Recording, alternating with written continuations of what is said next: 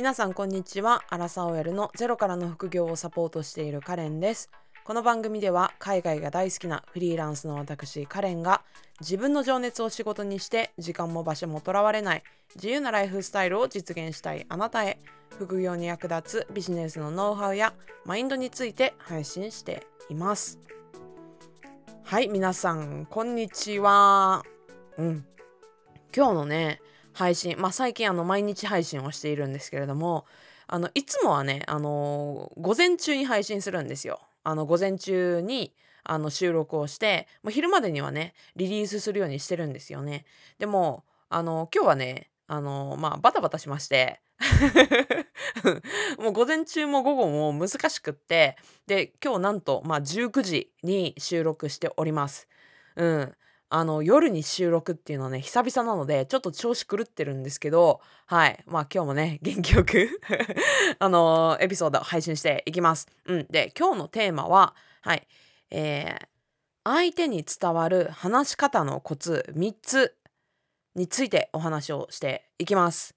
はい。でまあ私の印象なんですけどその話すことが苦手ですって。話すことに対して苦手意識持ってる人本当に結構多いなっていう風な印象があるんですけれども正直ね、まあ、今後これからの時代はますます話す力はめっちゃ必要なんじゃないかなっていう風に思ってるんですよね。でこれまあなぜかっていうとあのまずねなんか去年ぐらいから風の時代とかって言われてるじゃないですか。うん、で風の時代だこの時代だとかっていう風に言われてますけど、まあ、このこの時代においてやっぱその組織に頼依存しすぎない、うん、自分の名前だけで売っていく力生きていく力っていうのがもうこれからもどんどんどんどんもっともっとあの必要になってくるわけですよ。でそういう時になんか自分をねなんかうまく表現できなかったりとか自分をアピールできないって結構致命的になってくると思うんですよ。うん、そういう時に「いや話すのが苦手なんです」とか「発信が得意じゃないんです」とか言ってる場合じゃなくなってくると思うのでやっぱりね皆さんにもきちんとね自分で話す力とか自分を表現する力っていうのを身につけていった方がいいんじゃないかなっていうふうにも思いましてあのこのテーマをね取り上げさせていただきました。はいということで、まあ、今回のねこの相手に伝わる話し方のコツ3つのまあ、結論からお話をしますね。でこの、えー、コツ3つというのが1つ目は皆さん是非、まあ、メモをね取ってほしいんですけれどもあの紙とペンもしくはメモ帳をね今起動させてほしいんですが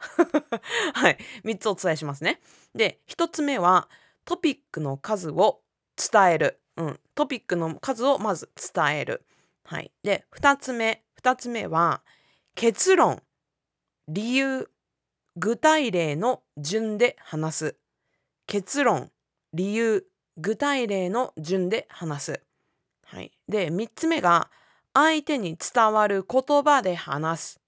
相手に伝わる言葉で話す、うん、この3つになりますので、まあ、順にお話をしていきますね。うん、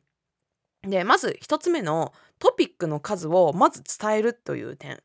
例えば何かテーマがあってねそこで伝えたいことがなんか5つとかあるのであればあの伝えたいことは5つあります。っていうふうに言ってから1つ目はこう2つ目はこうとかっていうふうに言っていく。もしくはあのこれをやり遂げるまでにはあの7つのステップがありますって言ってからそのステップを伝えていく。うん、でこうすると何がいいかっていうとこの例えば5つのステップとかね3つのコツとかっていうことによって相手にそれをね受け取るための箱が頭の中でできるわけですよ。で実はね今回のエピソードもコツ3つって言ってるじゃないですか。だから皆さん多分無意識だと思いますけど私が3つって言った瞬間に3つのコツを受け取る箱をね多分頭の中で、あの、作ってたと思うんですよ。まあ箱じゃなくてもいいんですけど3つをねなんか受け取る器っていうのを多分無意識に作ってたんですよ。うん。多分1つ目って聞いた時に「うんうん」って言って「あと2つは?」みたいな「あ2つ目はこれねふんふん」って言ってであと残り1つは「あこれねふんふん」みたいな感じでおそらく最初に3つとかねって聞いたから多分スッスッスッって入れられたと思うんですよ。でもこれを例えば私がすごくランダムに伝わるコツがあるんだよ。でこれこれこれねあで確かこれもあるみたいな。でダラダラって話した後にでちなみにねこれも大切なんだって言ってダラダラって話してあー終わりみたいな感じだとおお終わったんだみたいな感じになるじゃないですか。でこれをやっぱりその最初にあの4つステップがあるんですとか3つポイントがあるんですとか、うん、なんかおすすめの本4つとかって言っておくと相手側にそれを受け取る器ができるのでスッと話が入ってくるんですよねそれだけで。うん、だから皆さんも何かお話をする時とか何か伝えたいっていうことがあればそのポイントをまず絞ってでその絞ったポイントの数をね最初に伝えてあげる4つなら4つ3つなら3つ5つなら5つっていう風にやるといいと思います。はい。で2つ目2つ目は結論理由具体例の順で話すでしたね。はい。でこれもねまさにこのエピソードでもやっているしあの前の前のエピソードでもずっとね私もうこの順番でやってるんですけれども最初に結論を言って、うん、でその結論の理由を伝えてそれから分かりやすい身近な具体例っていうのを伝えていくんですよ。でこれもねまさにさっきあのコツの1つ目トピックの数をまずまず伝えましょうっていう結論をね私伝えましたよね。でその次にその理由言いましたよね。なぜかっていうと最初にその数を伝えておくことによってその相手の頭の中にそれを受け取る器がね出来上がるからだよ。うん、具体的にはほらまさにねこのエピソードもこのコツ3つって伝えたから、うん、だから皆さんもそのコツ3つをね受け取る器ができたでしょ？ほらっていう感じです。わかりますかね今？うん。だからもうこの結論を先に言ってなぜならこうこうこうだからだよっていうところで腑に落とさせるんですけれどもでもやっぱり具体的にね身近な例とかがある方がより深く理解してもらえるから伝えたい相手が分かりやすいようなイメージしやすいような例を出してあげる、うん、っていうのはすごく大切ですね。はいまあ、2つ目が結論理由具体例で話すでした。はい、で最後の3つ目が相手に伝わる言葉で話すですね。相手に伝わる言葉で話す。これもめちゃくちゃ重要なんですけど、これね、専門用語とか、あの、カタカナをね、多用してる人、超注意です。うん、これね、私も気をつけてるんですけどね。実は。あの、私もやっちゃいがちなので気をつけてるんですけれども、結局、あの、コミュニケーションなので、相手に伝わらなかったら意味ないじゃないですか。うん、一方的にこっちがね話しただけで相手がもうちんぷんかんぷん何も理解できてなかったらあなたは話してないも同然みたいなものなんですよ。だから話すだけじゃなくって相手に伝わってるかどうかっていうことを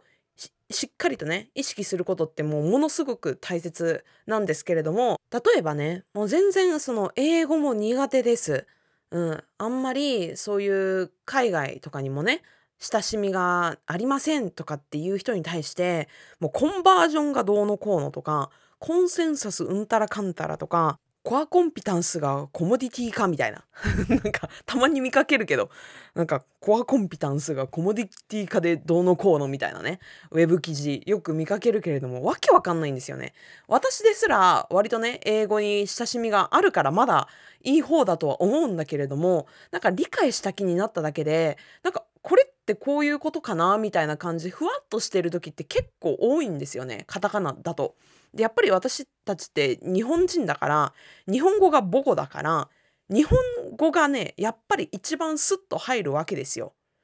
うん、でねこれね私ねあのマインドセットっていう言葉も結構危険だなって正直思ってて皆さんマインドセットって具体的に何か分かってます？今更聞くけど、うん、マインドセットってめっちゃふわっとしてるんですよ実は。だけど、まあ、これはねちょっとまた別のエピソードでお話ししようかなって思いますけどあの全然主題じゃないので、ね、このマインドセットっていうのは要するに私たちの価値観の集合体です。価値観の集合体もしくはもう考え方の癖みたいなもんですよね。でこう言うとあなるほどなそういうことかってより腑に落ちると思うんですよ。でも私たち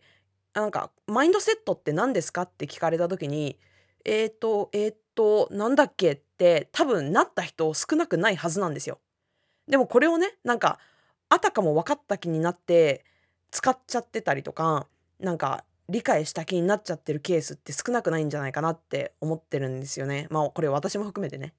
うん。だからこれ本当にすごく危険なので皆さんもねなんかあの訳も分からずカタカナ多用してしまっていたら相手にきちんと伝わっていない可能性って結構あるかもしれないっていう意識を持った方がいいです。あとは専門用語の多用とかねそういうのも本当に控えた方がいいですよね。例えばあの IT に全然詳しくないコンピューターにね全然精通してない相手になんかストレージがどうのこうのとかねバイトがどれぐらい残っててストレージなんかメモリがうんたらかんたら CPU とかってなんか言ってもわけわかんないじゃないですか。うん、だからまあそういうところもねもっと分かりやすい表現に置き換えたりとかあのストレージっていうのは、えー、身近な例で言うとこういうものでとかっていう風になんか言い回しをね変えてあげたりとかそういうことを意識してあげると初めてねそれはコミュニケーションって呼ぶのかなって思います。まあこれもねコミュニケーションって私カタカナ使ってますけれども、まあ、コミュニケーションはねあの皆さんさすがに分かってると思うので、うん、あのあえてねこれを日本語変にね漢字にしすぎても違和感なので、まあ、そこのねバランス感は皆さんもあの考えてほしいなっていうふうに思いますが。はい、いかがでしたでしょうか？今回のね、この相手に伝わる話し方の3つということで、今回ね、ご紹介をしていきました。で、もうこの3つを抑えるだけで、かなり改善します。かなり、あの、話し方は改善しますので、あの、皆さんの中にね、本当に話し方苦手なんですとか、人に、まあそうやってね、人前で話すの苦手なんですって言って、逃げるのは簡単なんですけど、うん。それだともう本当にね今のレベル止まりになっちゃうんですよ。でも実はあの話し方をね改善するってやってみたらできちゃったぐらいめっちゃ簡単なんですね。実はね本当にこの3つをやるだけでもかなり変わるので皆さんねあの騙されたと思ってあの、今日ねもし出勤前であれば会社でね何かお話しする機会に取り入れてみたりとか、うん、次のプレゼンの機会に何かね取り入れてみたりとかぜひしてみてください。これでどうせ私はできないと言ったら、皆さんのこの12分間がまるで無駄な時間になってしまうということになりますので、ぜひね、アウトプットしていってください。はい、ということで今回のエピソードはこの辺にしたいと思います。あの LINE 公式への登録もね、もう毎日のようにもう最近も続々増えておりまして、で、実はあの LINE 公式にね、最初登録いただいた方に質問してるんですよ。あの、どこから私のこと知りましたか？って言って、インスタグラム？ポッドキャスト？ブログ？その他？みたいな感じで。で、最近はね、あの、ポッドキャストですとかっていう風にメッセージくださる方もね、増えてきたので、あ、私が毎日配信しているおかげかなっていうところも思ったりとかしてるんですけれどもね。まあ、LINE 公式では、まあ、あの限定の情報であったりとかあのイベント告知なんかもいち早く配信しておりますのであのぜひ気になる方はあのこのエピソードの概要欄から LINE 公式に登録いただければ嬉しいなっていうふうに思います。はい、ということでこの辺にしたいと思います。また次のエピソードでお会いしましょう。さよなら。